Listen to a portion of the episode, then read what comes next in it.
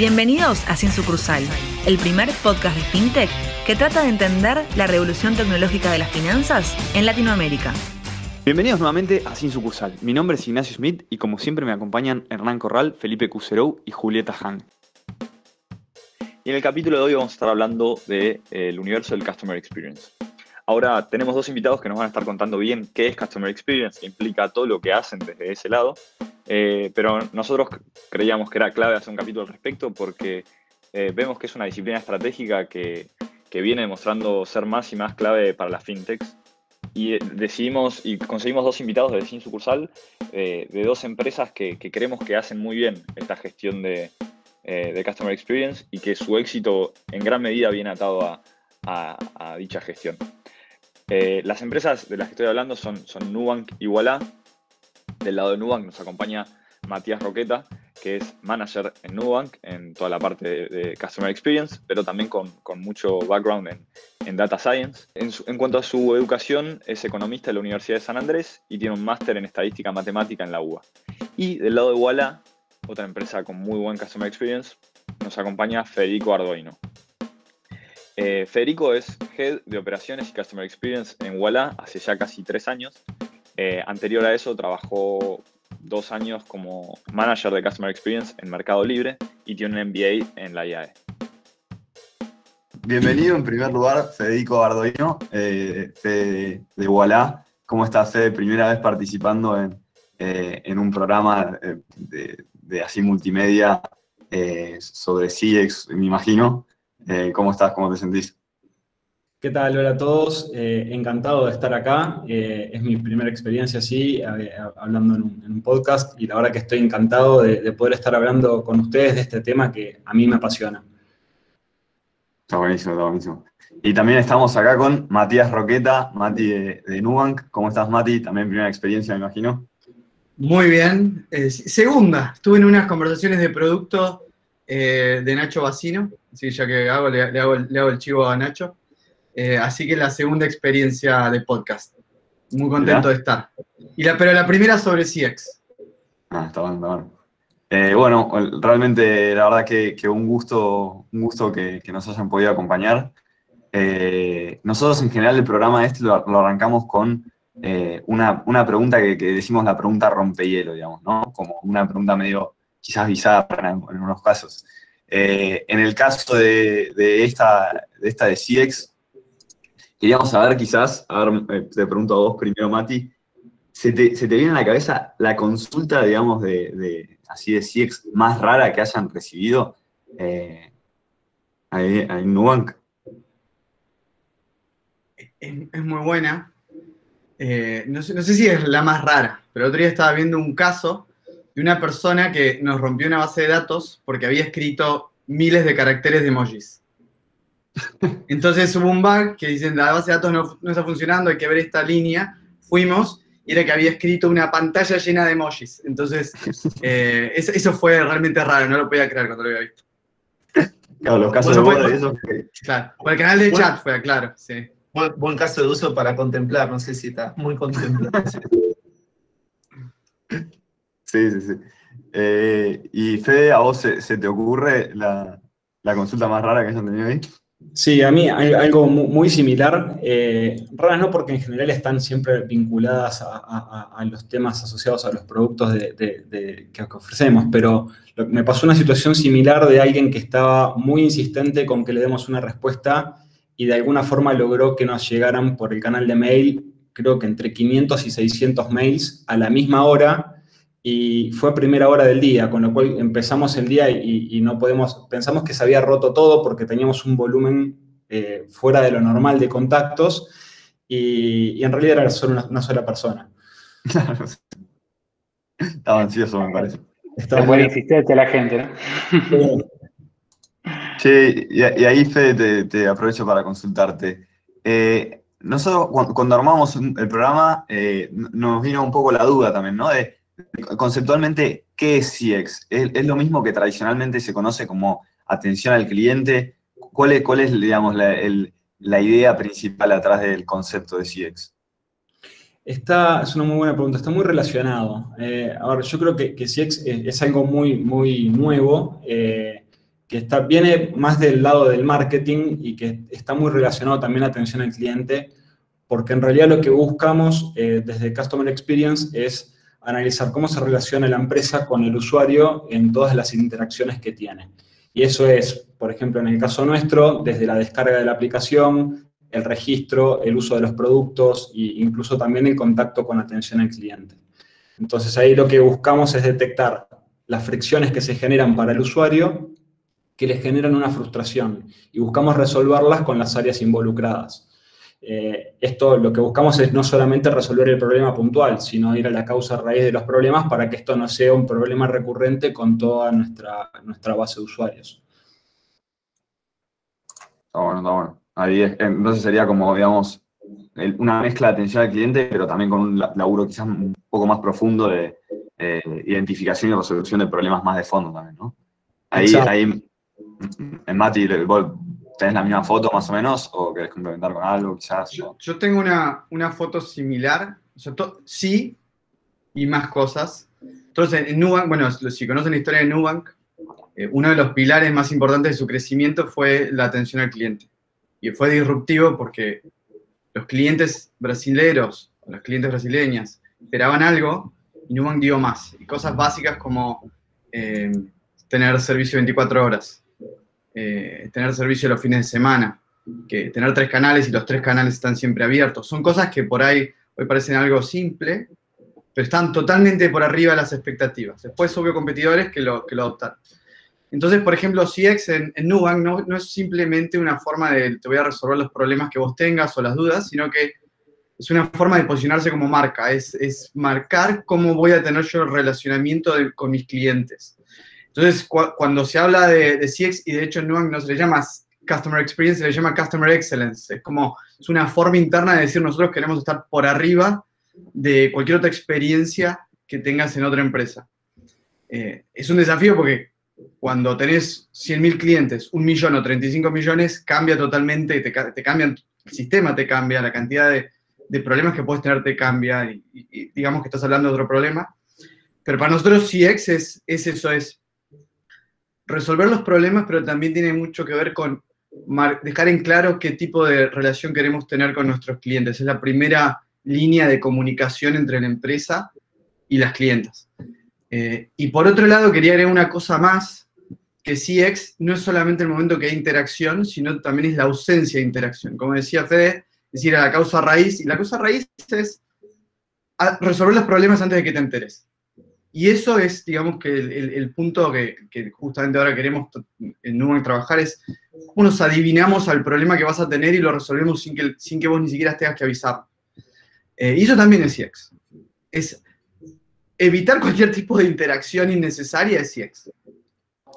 Comparto, comparto 100% tu punto, eh, Mati, y, creo que, eso lo que a, la larga eh, busca es que la, empresa logre consolidar la relación con el cliente y que la próxima vez que tenga que hacer, en nuestros casos que son eh, del sistema financiero, hacer una transferencia, un pago o un cobro, que vuelvan a usarnos y no, no elijan otra opción, porque confían en que la empresa les genera soluciones. Está, está buenísimo. Muchos dicen que la mejor eh, atención al cliente es la no atención al cliente, ¿no? O sea, cuando no tenés que llamar es porque quiere decir que están funcionando muy bien. Y yo tengo una, una pregunta para, para Matías eh, en esto de que siempre quiere ir un poco más. Eh, que nos diga si es mito, si es verdad, esto de que muchos casos en Nubank, cuando las personas que atienden las consultas tienen hasta, a veces le envían algunos regalos o presentes a, a las personas que hacen las que hacen las consultas o que tienen algún problema. ¿Eso es verdad que es así? Porque en las redes se, suele ver. Es 100% verdad y hasta está contemplado en el budget anual, se contempla, lo llamamos WOWs.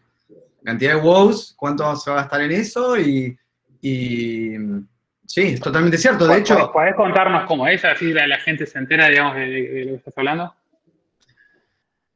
No es exactamente el área, voy, a hablar dentro de lo que sé, no estoy, digamos que no es exactamente el área en la cual yo eh, estoy trabajando 100%, pero básicamente cuando hay una interacción que amerita, no sé, cuando se, básicamente es así, cuando hay una relación que va más allá de lo transaccional y, por así decirlo, el agente o la gente quiere darle un mimo al cliente, pasó un momento difícil, generalmente se dan contactos personales, o sea, si vos mirás las conversaciones, es difícil verlo porque es información clasificada, pero si, si estás frente a un agente hablando con, un, con, un, con una cliente, eh, vas a ver que, la, que no es una conversación como si estuvieses hablando con un banco, es una charla de dos personas de alguien intentando resolver el problema. Y muchas veces se involucran con los problemas. Entonces, cuando la gente se da cuenta de que, de que está pasando un problema difícil o que le está resolviendo un problema que es realmente significativo o que la persona se da cuenta de que necesitaría este, recibir un mimo, por así decirlo, en castellano. Eh, a veces le escribe una cartita, se la manda, le manda un regalo. Pues, me acuerdo cuando, cuando fui por primera vez a la oficina de Nubank, hay una habitación, una sala, está llena de juguetes, regalos, cajas, ositos de peluche. Y yo le pregunto, ¿qué es esto? Eh, estos son los wows que, que se pueden enviar. Entonces, poner un agente, mirar la lista de, mirar qué, qué se adecua al, cliente y, bueno, después le escribe una cartita y se lo manda. Entonces, sí, no, no es para nada mito. De hecho, es tan fácil como poner hashtag Nubank y poner un corazoncito violeta, el emoji del corazoncito violeta y vas a empezar a encontrar en, Twitter. Tremendo. Parecido a la atención de si vas a un banco. Interesantísimo todo esto que nos están contando. Y nos lleva a pensar un poco, eh, que nos da muchísima curiosidad, que nos cuenten cómo está compuesto un equipo de CX. Eh, ¿Cómo es esto de eh, adivinar los problemas que puede llegar a tener un cliente de antemano hasta cómo es mandar un, un wow? ¿Nos pueden contar un poco cómo se arman los equipos? Bueno, eh, ahora, en, mi visión no hay una receta en cómo se arman los equipos, eh, eso depende del enfoque que, adapte cada compañía. Eh, en mis experiencias, que, yo actualmente estoy en hace tres años y, previo trabajé en, Mercado Pago, de hecho trabajé con Hernán, siempre estuvo en, área, en equipos, el equipo de CX estuvo en equipos de operaciones, más cerca del área de atención al cliente. ¿Por qué? Porque hay mucha información ahí para trabajar eh, a partir de las consultas y sobre todo de los reclamos. Y de esa forma poder llevar desde el equipo de CX la voz del cliente a las diferentes áreas de la organización para encontrar esas mejoras de las que hablábamos antes. Pero también hablando con colegas, eh, sé que hay empresas que lo hacen desde los equipos de producto, eh, que están más enfocados desde el lado del diseño, desde la concepción inicial apostando a, generar la mejor experiencia desde el armado de un producto, junto a los equipos de UX y de UI. Buenísimo. Y ahí, eh, eh, yendo un poco a, otra pregunta así de, cómo funciona, porque muchos ven la cara de, eh, de, las respuestas o cuando uno interactúa con, por muchos de los medios que tienen disponibles, pero ¿Nos pueden contar, digamos, qué hay por detrás, digamos, cuando, por ejemplo, Mati llega a una consulta a Nubank y una persona hace una pregunta, no sé, cualquiera, digamos, no sé, no, vi una transferencia, algo por el estilo. ¿Qué es lo que pasa por detrás, digamos? ¿Cuántas, eh, ¿Con cuántos equipos interactúan, digamos? ¿Nos pueden contar un poco la cocina de lo que pasa en, un equipo de, de, CX? Yo, voy a dar la respuesta de Nubank porque es mi primera experiencia de, de CX, entonces es la que, la que conozco mejor, seguro eh, Fede tuvo, como está hace más tiempo en esto, seguro tiene más, eh, por ahí más ejemplos de cómo organizarlo. Bueno, Nubank depende del canal en cual vos te contactes. Nosotros tenemos tres canales, ya sea email, chat o, por teléfono. Después hablamos de otros canales de CX en los cuales no participa un agente, que es, por ejemplo, el FAQ o la, la comunidad. Eh, por ejemplo, Walla y la comunidad Walla, que es, lo está mirando es muy, muy parecido a lo que vendría a ser New Community. Eh, y entonces vamos a hablar de donde participa una gente. Entonces el, la cliente se comunica por el canal y hace una pregunta. A veces, según la facilidad de identificar eh, si la pregunta es fácil, eh, es, clara o no, o, tiene una respuesta bastante, bastante simple de resolver o no, pasa por una, una, una máquina o sea, un algoritmo predictivo, que identifica qué es y si tiene confianza de poder responderlo, da un mensaje automático. Muchas veces esto ayuda, varias veces el cliente eh, quiere preguntar algo más o no le quedó algo claro y sigue, escribiendo. o en el caso del- del email, conteste el email. Entonces, la primera pregunta es qué tipo de agente lo va a atender. Entonces, ahí tiene que haber un, algoritmo que haga, eh, lo llamamos routing, no sé cuál es la traducción literal al castellano, pero básicamente es qué tipo de agente con qué conocimientos va a poder eh, responderlo. Y ahí es donde la responsabilidad ya deja de estar en la plataforma, hasta ahí estábamos hablando de nada más de software, y ahora pasa, pasa a tener que ver un problema más de, de operaciones, de decir, bueno, ¿cómo voy a capacitar a mis agentes? ¿Cuántos voy a poner por cada problema o por cada, por cada unidad de negocio? Eh, ¿Cuáles son los problemas que pueden saber responder? Eh, y ahí donde, bueno, se hace el roteamiento y, y el agente es el que responde con, con herramientas internas, en las cuales tiene principalmente acceso al, perfil del cliente y herramientas internas que le permiten hacer modificaciones. Entonces, por ejemplo, se dice, bueno, si tengo un chargeback, que es este, algo mal cobrado, bueno, eh, tiene herramientas para identificar si eso es fidedigno, si, si está bien el reclamo que está haciendo, si, si puede, eh, y, bueno, y tiene las herramientas también para hacer la devolución de esa plata, ¿no? Entonces, generalmente, las, la, por cualquier cosa compleja termina un agente, por cosas simples generalmente terminan en una, una herramienta automática.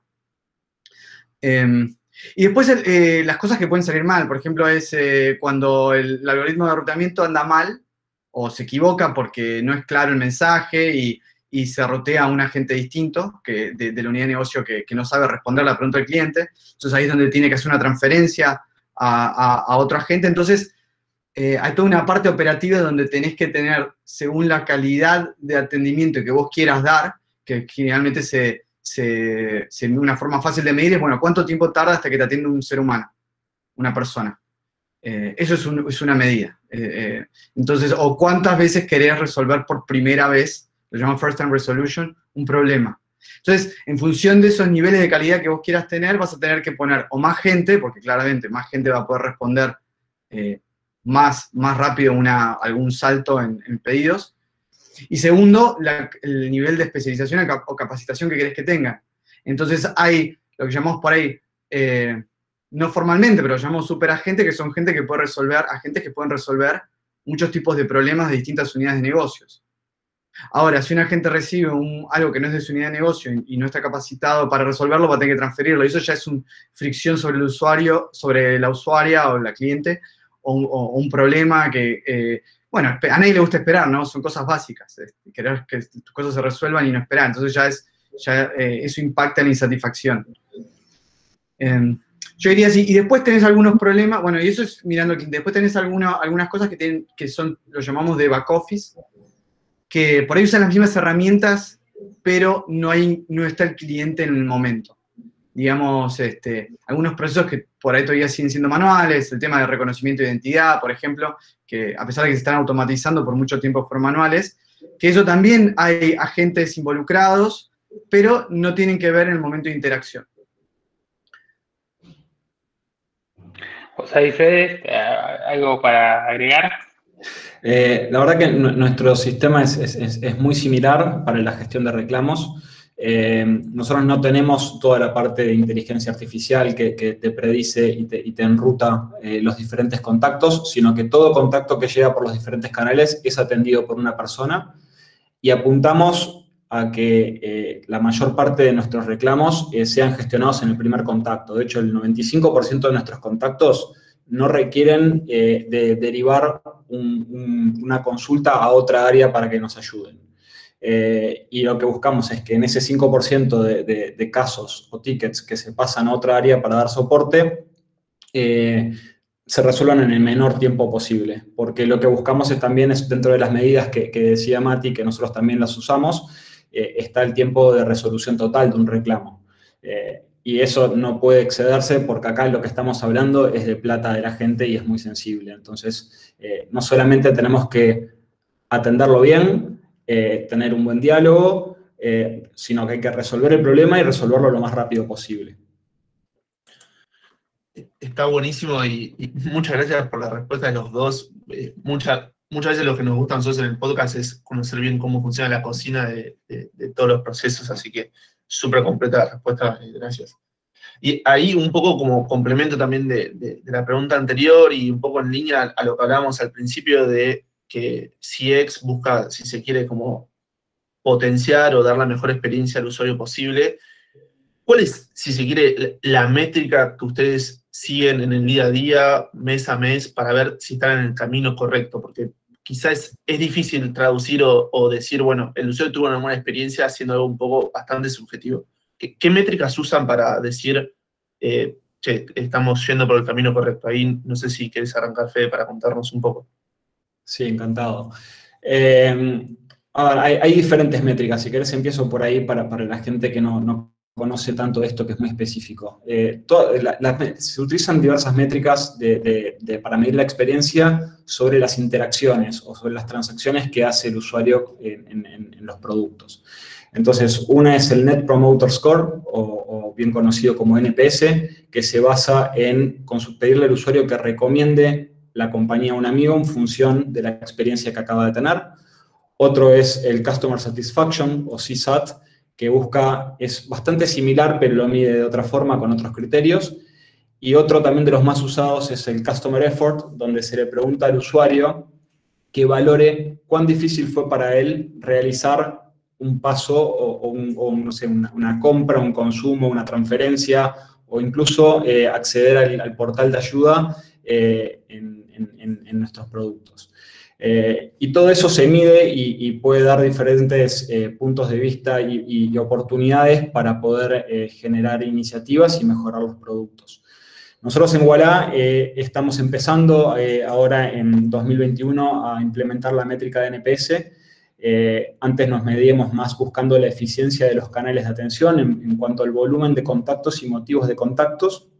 Y eso es algo muy bueno para, para quienes están iniciando en CX eh, tener en cuenta, porque eh, no es necesario tener las mejores herramientas y absolutamente todo medido para poder generar un impacto en la experiencia de los usuarios. Y esto sobre todo para las empresas de menor porte, o sea, quizás nosotros estamos ya con, empresas más avanzadas y con, carteras más grandes, pero quienes recién empiezan o industrias, empresas de industrias tradicionales pueden tener en cuenta esto también que entendiendo las relaciones y las interacciones no necesitan de, grandes herramientas para medir.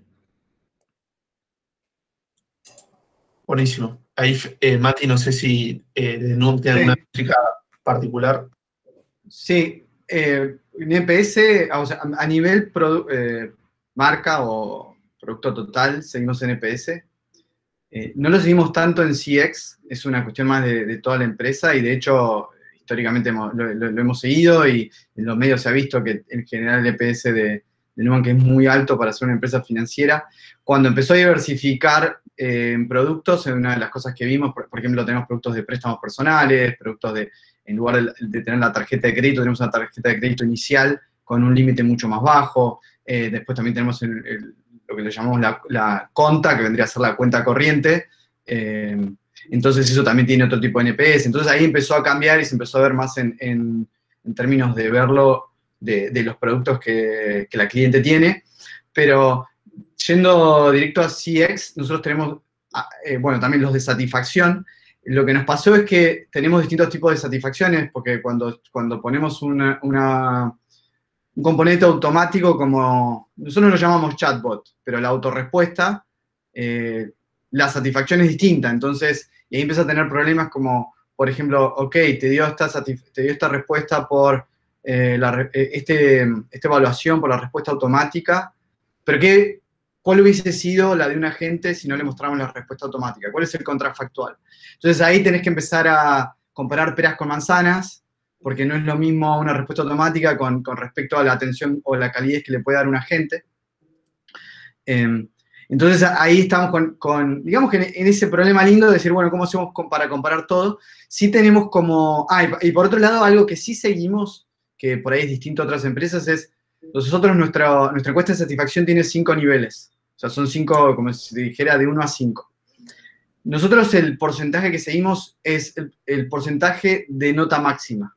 Eso es, algo que se ha hecho históricamente en Nubank, entonces, no es simplemente queremos ver que la gente esté contenta, sino que esté lo más contenta posible. Esa es la métrica que, generalmente se sigue internamente. Creo que eso fue cuando hablamos de, que apuntamos a la excelencia, justamente eso, es cómo podemos lograr de mantener a la gente realmente satisfecha y no, y no conforme. Eh, y después algo que, se, que a lo que estamos migrando, y uno de los problemas de las encuestas de satisfacción de CX, es que generalmente están muy armadas por ticket, ¿no? Es como por cada problema que vos tenés. Y eso está bien para, para atacar los problemas o solucionarlos de forma bien específica, pero a veces te, te, pone restricciones para ver eh, al usuario de una forma más global, ¿no? Entonces, algo que estamos queriendo mirar es cómo hacemos para pensar al usuario, su, experiencia en, atención al cliente de una forma más global en lugar de ticket por ticket. Eh, y por último, estamos armando, nos damos cuenta que cada métrica, o sea, eh, las métricas tienen un problema, ¿no? Es, cuando vos te enfocas en una métrica, te vas a enfocar en mejorar eso, pero obviamente tenés puntos ciegos. Entonces queremos armar una métrica global y enfocarnos en mejorar una métrica global que sea al final del día alguna, alguna ponderación de varias métricas, como las que mencionó Fede, pero puedes tener eh, resolución en primer contacto, el tiempo de espera, el porcentaje, el, el el EMSAT, el EMSAT que es el que llamamos al automático, de, por Machine Satisfaction. Entonces estamos, estamos en ese camino. Eh, digamos que entender cómo es la satisfacción de tu cliente es difícil. Y por último, queremos, estamos viendo cómo podemos vincular, o sea, haciendo análisis econométricos, cómo hacemos para entender el impacto de la satisfacción dentro del proceso de, Customer Support con, el NPS. O sea, digamos, está bien, vos podés venir a preguntar algo que es poco feliz. Por ejemplo, quiero un aumento del límite de mi tarjeta del límite de mi tarjeta de crédito. Lo más probable es que la respuesta sea, negativa. Es, muy común porque digamos nosotros los aumentos de límite los hacemos proactivamente. Proactivamente vamos aumentando los límites. Entonces, porque vos vengas y lo pidas no significa que lo vas a tener. Entonces, generalmente la respuesta es bastante frustrante. Entonces, ¿cómo, ¿cómo haces, a pesar de dar una respuesta que no es la que el cliente quiere recibir? Eh, y probablemente el cliente no va a estar muy contento con la respuesta, porque es como que vos estás pidiendo algo que, por más que te lo diga de forma muy buena y muy amable, no te va a gustar. ¿Qué impacto tiene realmente eso en tu satisfacción general con la marca, con el NPS? con el producto global. Entonces es una de las preguntas que nos hacemos y, obviamente lo, hacemos para tomar mejores decisiones. Ah, bueno, súper súper interesante cómo alimenta una cosa a la otra, creo que entender esa relación eh, puede ser clave. Y hay una, de las cosas que, quizás nos preguntábamos antes, antes de la entrevista, eh, se me viene el ejemplo, por ejemplo, de cuando uno piensa en referentes eh, quizás mundiales a nivel UX, dice, bueno, quizás un Square de repente y empieza a mirar Square. Quizás en la parte de CX no es tan intuitivo porque no es que uno se mete en la página y automáticamente ve cómo funciona el CX de una empresa. Entonces quizás encontrar esos referentes puede llegar a ser un poco más difícil. De repente sí, en Twitter y esas cosas se puede ver, digamos, como, como decías, esto del, corazón violeta, eso ya empieza a dar una pauta. Pero, digamos, hay referentes así a nivel mundial que, que digan, este, esta empresa hace las cosas muy bien en términos de CX o que se miran hoy, digamos, como, eh, como ejemplo en, la industria? Eh, yo, a ver, eh, em, empiezo, para mí, en, el mundo fintech y, yendo a lo, regional, creo que, que, Nubank, como, como dijo Mati, lo hace muy bien. los números de NPS lo muestran y es un referente para la industria. Y creo que también eh, Mercado Libre y Mercado Pago eh, en conjunto eh, también lo hacen muy bien. eso también tuve la, suerte de conocerlo de adentro y fue una gran escuela para mí, la que me, introdujo en este mundo de Customer Experience. Este, pero después en, todas las industrias hay, grandes empresas que hacen esto, y no solo en el mundo tecnológico, sino también en el, mundo de las interacciones presenciales por ejemplo, en, en los presenciales, la cadena de hoteles Ritz es, referente para, los que leen libros de CX. Los invito a, buscar eh, los que están referidos a, cómo lo hacen, son muy buenos. Y en la tecnología, en la parte de tecnología, creo que en e-commerce, Sapos es una empresa que fue adquirida por, por Amazon, eh, también es, es, referenciada como una de las que lo hace mejor en el mundo. De hecho, tienen una academia donde, donde comparten incluso su experiencia. O sea, tienen tanta confianza de que entregan tan buen servicio que no tienen miedo en compartir su experiencia para que otros también lo hagan mejor. Yo, coincido. Creo que otro referente, o históricamente, que fue bastante disruptivo en la parte de, de CX fue Amazon. Eh, más por la cuestión de, era sorpresivo esto de no te pregunto nada y, siempre me pongo del lado del cliente y, por ejemplo, eh, Amazon llega a un punto donde, más allá, más allá de, no ser, tiene algo de fricción, pero siempre llegas a un punto donde podés hablar con un ser humano y el ser humano probablemente te va a, devolver o, lograr que el cliente te quede siempre satisfecho. Eh, a veces nos olvidamos de Amazon porque no es, en mi opinión, no es el más estético o ya está hace tanto tiempo, pero no deja de ser un referente y no por nada Amazon terminó comprando sapos. Eh, y coincido con Mercado Libre, especialmente el cambio eh, en el tiempo lo que ha mejorado. O sea, creo que era uno de, los puntos débiles de Mercado Libre eh, y, se ha convertido en una fortaleza. Así que este, felicitaciones a la gente de CX de Mercado Libre. Eh, y, en el caso de Nuban, por ejemplo, es verdad que es un referente, pero eh, dentro de la cocina es cómo no nos dormimos en los laureles, es la conversación que tenemos. Es cómo lo llevamos al siguiente nivel. Eh, cómo escalamos de un millón a 35 millones de clientes y eventualmente serán 100 millones que vamos a multiplicar por tres la operación o vamos a cómo vamos a hacer para hacerla para escalarla sin, sin arruinar la experiencia o sin quitarle esa magia? Entonces, son tipo de preguntas que nos queremos hacer. Y por el lado de referentes, yo creo que, que depende de qué aspecto. O sea, no, hay, no sé si hay una empresa que sea uniformemente buena en todo.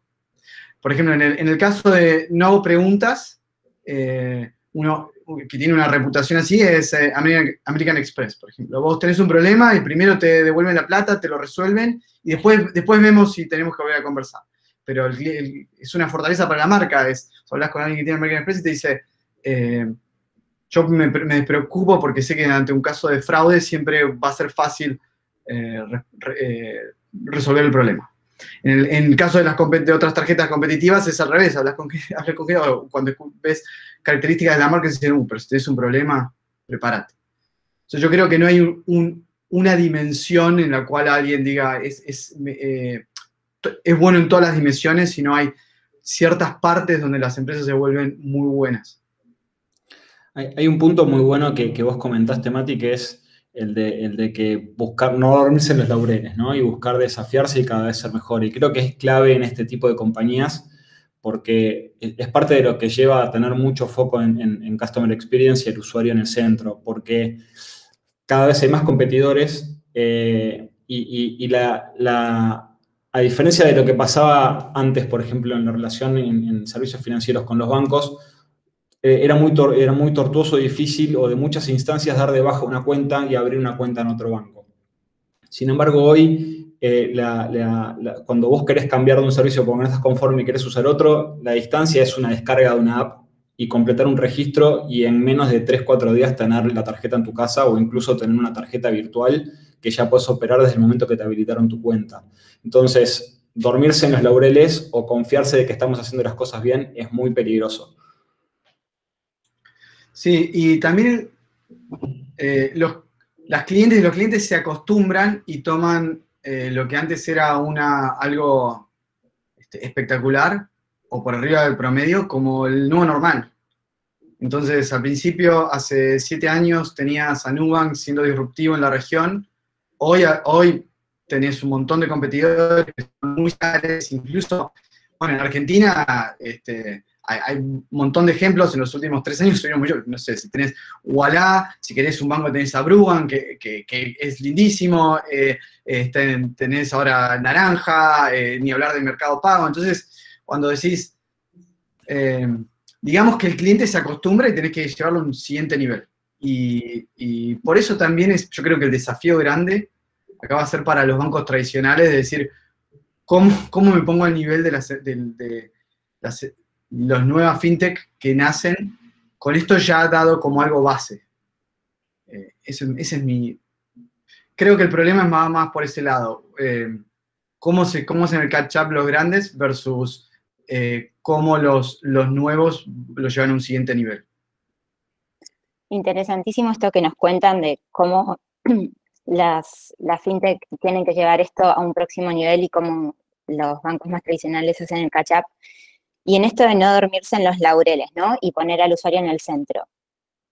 ¿Cómo es eh, el proceso de concepción y lanzamiento de un producto eh, y cómo es el flujo de, conversación entre los equipos más de producto de IT y el equipo de CX para que en el lanzamiento de un nuevo producto, si el usuario tiene algún tipo de consulta, ustedes tengan toda la información, ya sea desde un lado más automatizado, Mati, como contabas, como con eh, agentes desde un lado más contacto humano. Bueno, em, a ver, eh, nosotros eh, desde, nuestra forma de trabajar, los equipos de, CX, eh, operaciones y atención al cliente participan de, todas las etapas desde la creación de un producto, desde, desde, la ideación hasta, hasta, hasta el lanzamiento y después el evolutivo, o sea, cómo va performando en producción. Eh, eso es muy importante porque al, inicio lo hacen quizás de una forma más pasiva, representando la voz del cliente, alertando con posibles fricciones que se puedan generar, no para, para, ahorrarse contactos, sino para generar una buena experiencia y que los clientes quieran usar ese producto. Eh, y, quizás más en la etapa de lanzamiento, es eh, cercana al lanzamiento, donde ya hay mayores definiciones de cómo va a ser el producto, al ser un producto tecnológico, cómo se va a integrar con los diferentes servicios o proveedores. Eh, con, toda esa información se prepara eh, los contenidos, cómo se va a comunicar el usuario, eh, cómo van a ser las respuestas ante potenciales contactos y, la definición de, los niveles de servicio que se van a entregar para esos reclamos. Entender si esa consulta se puede resolver en el momento o si hay que canalizarla con un proveedor externo o, quizás con un área dentro de la empresa. Eh, entonces es muy importante que, el equipo de CX esté muy involucrado siempre. Y después, bueno, viene la otra parte que es cuando, cuando, el producto ya está lanzado y está operando, ¿no? Donde quizás ahí se, revierte. En la primera instancia, el equipo de CX participa más colaborando. En, en la segunda instancia, CX da feedback a partir sobre todo de los equipos de atención al cliente, sobre las oportunidades que hay para mejorar el producto. La otra pregunta que tenía es referido a si ustedes ven eh, una diferencia en lo que está aportando eh, la atención al cliente en el mundo fintech versus el resto de las industrias, ¿no? Uno creo que tradicionalmente tenía asociado ir al banco, que es algo peor que ir al dentista, y justamente empresas como Nubank o Walla están cambiando esta perspectiva entonces ahí, ¿ustedes ven algo diferente en, eh, la industria fintech particularmente eh, contra el resto de las industrias? No sé, Fede, ahí si quieres arrancar. Sí, eh, creo que sí, que, parte del desafío es, venir a ofrecer una alternativa más simple y más ágil, donde en, nuestro caso todo se maneja desde una app y no hay sucursales. Entonces creo que uno de los grandes problemas que hay es tener que trasladarse a una sucursal presencialmente para tener que ir a resolver un problema o hacer una transacción. Y hoy en día eh, las fintechs vienen a ofrecer soluciones que las pueden hacer desde su celular eh, las 24 horas del día, eh, todo el año. no hay feriados, no hay fines de semana y, no hay, y, los horarios son extendidos. Eso simplifica la forma en que las, personas se relacionan con, con las instituciones financieras y, en cuanto a lo que es la atención al cliente, creo que es un poco como lo que veníamos hablando desde, el inicio. Buscar que, todo sea tan simple que no haya necesidad de tener que contactar a, la entidad porque haya un problema. Y si lo hay, que tenga una respuesta rápida. Ahí me imagino también que, juega el factor, digamos, yo me imagino si tengo un problema, por ejemplo, con Instagram, no me va a dar lo mismo que tener un problema con, con mi banco, ¿no? Ahí todo lo que es eh, el hecho de tener, ser la atención al cliente de eh, un, lugar que maneja de alguna forma la plata de la gente lo hace como mucho más, eh, te, sube mucho la vara, ¿no? En algún sentido. ¿O cómo la ves ahí? Yo te agrego un sí y te agrego una, variable más, tenés regulación. Más regulación. quizás en una industria o en otro tipo de industria, más allá de que podés hacer reclamos en el consumidor, eh, acá tenés regulaciones de límites de tiempo de atención y que sí o sí podés, tenés que cumplir. Entonces, no solo es crítico del lado del, cliente, que estás hablando de algo que es muy valioso, que es plata, independientemente del monto, para el cliente seguramente es significativo. Eh, y por otro lado, tenés reguladores que te van a estar exigiendo que estés, que estés bien, que por ahí, no sé, Apple no creo que nadie le exija tiempos de atención ni nada de eso, debe ser totalmente autoimpuesto. Y como decía Fede, coincido que eh, al no tener componente eh, físico o bajo componente físico, que es más que nada con el envío de, de los plásticos, es básicamente una atención en la cual es, todo, es todo un intangible y todo un servicio. Entonces eso creo que lo hace distinto. Y asimismo también, yo agrego una cosa más que, eh, que por ahí se hace y que por ahí las, empresas, lo, creo que los bancos tradicionales lo hacen mejor, eh, que es el cross-selling y que es cómo podés hacer del CX que se convierta en un driver de más negocios. Y, creo que esto es al revés, creo que la, la fintech deberíamos ser mejores haciendo eso con respecto por ahí a otras empresas más tradicionales que como ven tan claramente la atención al cliente es un costo, eh, es un costo en la operación en lugar de ser un driver de...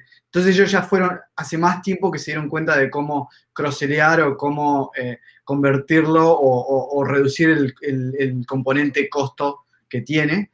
Y bueno, la FITIC deberíamos de alguna forma convertirlo en un promotor de marca como, ya hablamos antes, pero también como una fuente de, nuevos negocios, en el sentido, no en el mal sentido, en el sentido de yo tengo otras cosas para ofrecerte y entiendo tu problema, entiendo tu perfil, y entiendo cómo sos, entonces sabes que eh, este servicio también te puede servir y también te puede interesar.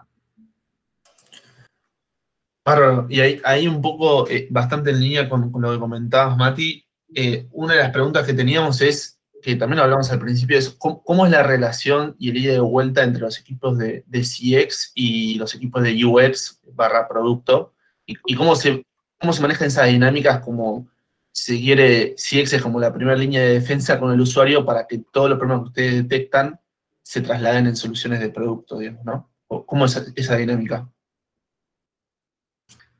Nosotros, eh, Ah, voy, a, hablar dentro de Nubank de vuelta porque mi, experiencia se limita a, Nubank en CX. Lo que yo veo es que podría ser mejor. Eh, nosotros sí, cuando, cuando, ¿qué es lo que buscamos? Como decía Fer al principio, es buscar la causa a raíz de los problemas. Algunos de los problemas tienen la causa en un, tienen que ver con el, con el, UI, con la UI del producto, ni siquiera se pueden originar en, en dentro de CX o pueden tener con la falta de un componente. Entonces te voy a poner un ejemplo de Nubank que era lo de eh, remisión de la tarjeta.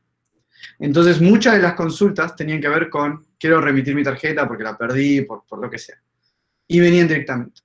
Entonces, del lado de CX, nosotros acercamos esa necesidad y decimos, mira, nosotros podemos medir cuánto te está costando, porque al final del día la, operación o el atendimiento depende de la unidad de negocio no, digamos que, la, que CX no es, entre comillas, quien paga por ese atendimiento, sino que es lo paga por la unidad de negocio. La cantidad de agentes que va a necesitar para, su, eh, para resolver sus problemas corresponden a la unidad de negocio que genera el problema o que está a cargo del problema.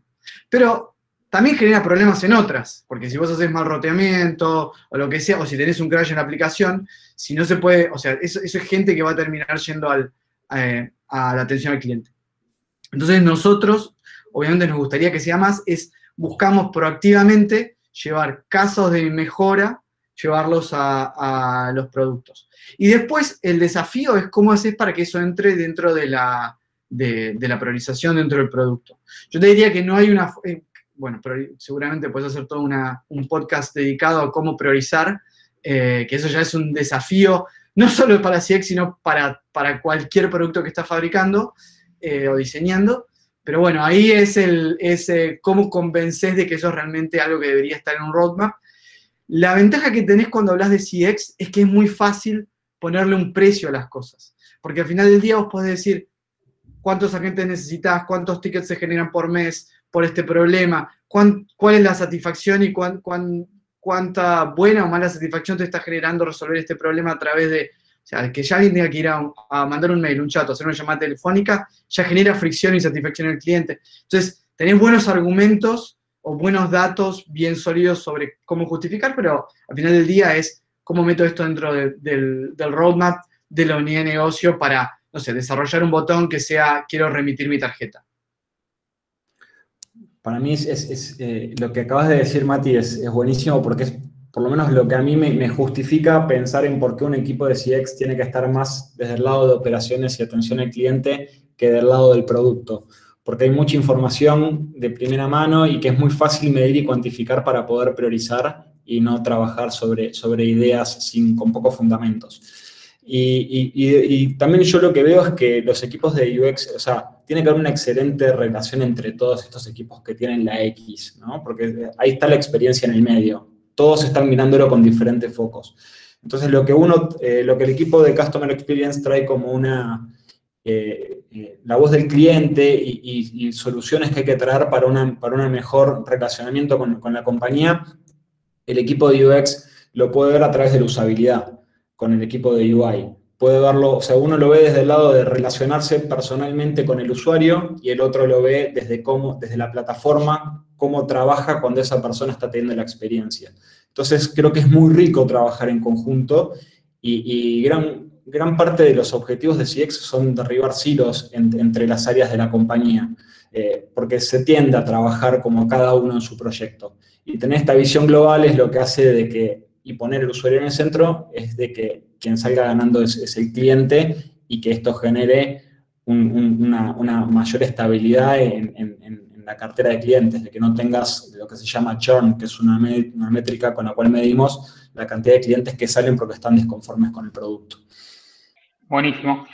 Y ahí, un poco, eh, hay una, creo que hay como una dualidad en, en todos los niveles de atención, que es esto de una atención personalizada eh, versus unas respuestas preseteadas, ¿no? Que suelen generar un poco de irritación. Em, ¿Cómo, eh, digamos, ustedes piensan que esto de los bots y todo lo de, de- de poder que un robot atienda, ¿cómo lo ven a futuro? ¿Va, va a reemplazar a lo que es atención al cliente o piensan que va a convivir? ¿Cómo- ¿Cómo es esto? ¿Cómo lo ven evolucionando? ¿Cómo lo ven de acá para adelante? Eh, bueno, yo, creo que, los chatbots son una realidad y vienen a traer una solución. Eh, no es la solución definitiva y que esto va a reemplazar el contacto con, las personas. Sobre todo en, casos como las fintechs, donde no hay una interacción eh, presencial con la gente, no hay sucursales. Entonces es muy importante que en algún punto llegue a haber una interacción humana que dé la tranquilidad al usuario de, que quien está manejando su dinero atrás no, no son máquinas eh, y, si hay un problema nadie se lo va a resolver. Creo que todavía estamos muy lejos de llegar a esa instancia. Eh, de todas formas, creo que vienen a resolver un montón de problemas donde hoy en día hay humanos eh, atendiendo y que honestamente no agregan valor, como por ejemplo hacer una, consulta que es informativa y que la pudo haber leído en la sección de preguntas frecuentes. Entonces creo que, Mati lo, lo había explicado hace un rato cuando, cuando ellos implementaron herramientas para, para redireccionar los contactos y si es posible que lo resuelva dentro de su directorio de soluciones, poder darle esa respuesta al usuario que en realidad eh, depende de la situación, el usuario eh, va a preferir hablar con un humano, con un robot, con un robot. Lo que el usuario no quiere es, como vos decías recién, eh, padecer esto de que sea más eh, fácil o feliz ir al dentista que, que, hablar con un banco. Entonces, si hay algo que se lo puede responder autogestionado, eh, es muy bueno para el usuario. Y hay cosas que va a necesitar soporte de una persona y tener la tranquilidad de que alguien se lo va a resolver. Yo, yo vengo de, del palo de Data Science. Yo trabajé antes en, en Despegar, siete años, y estaba en el equipo de personalización, y hacíamos modelos de Machine Learning para, para recomendaciones. Entonces, y, y, durante mucho tiempo vengo siguiendo todo el mundo de Data Science, o sea, todas las aplicaciones de Machine Learning estoy en tema. De hecho, formalmente en Nubank fui contratado como manager de, de Data Science.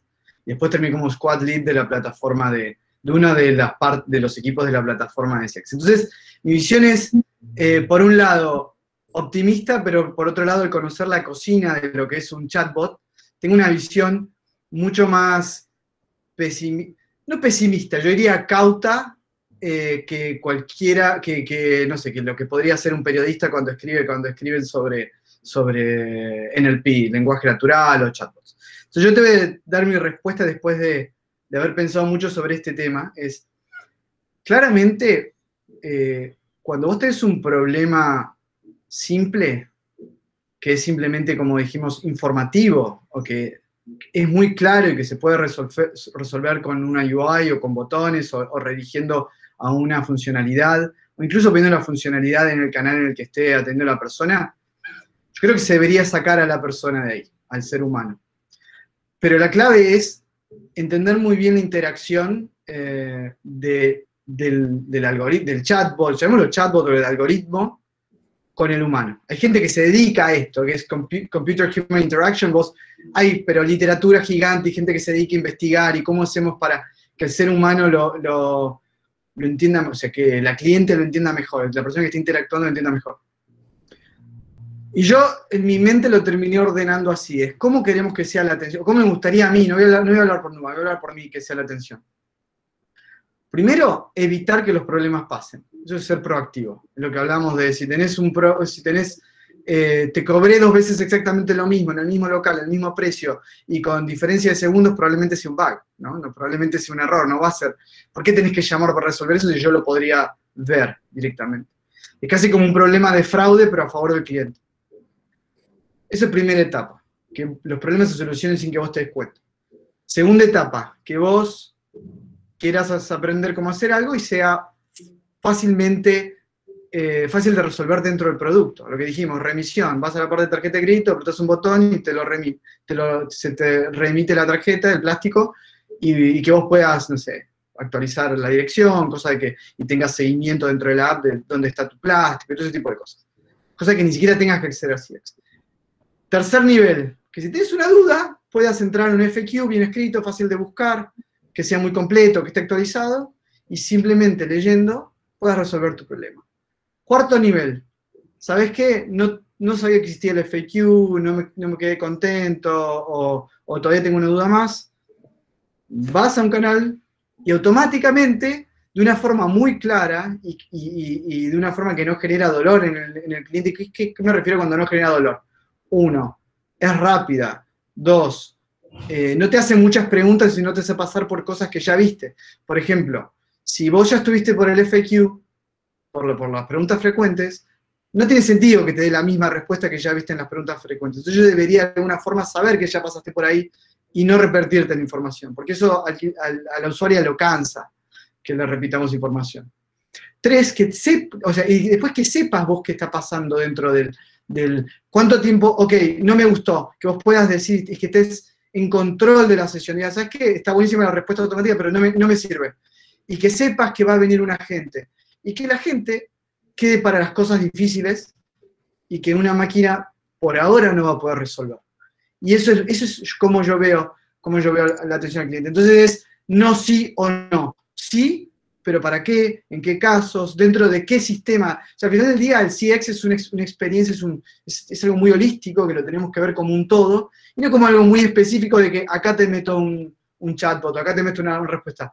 Porque, por ejemplo, nosotros en Nubank lo hicimos de una forma muy sutil para algunas, para algunas respuestas, eh, por, por, y cuando tenemos bastante certeza ponemos una respuesta automática, lo hicimos de la forma más sutil posible. No, no pusimos un chatbot y ocurrieron un montón de efectos que nunca hubiésemos pensado. O sea, lo, los sistemas se, con, con eh, tratamientos muy pequeños se disrupt, no me sé la, la palabra en castellano, pero se, se modifican de forma grande todo el sistema con tratamientos muy chicos, con cambios muy chicos.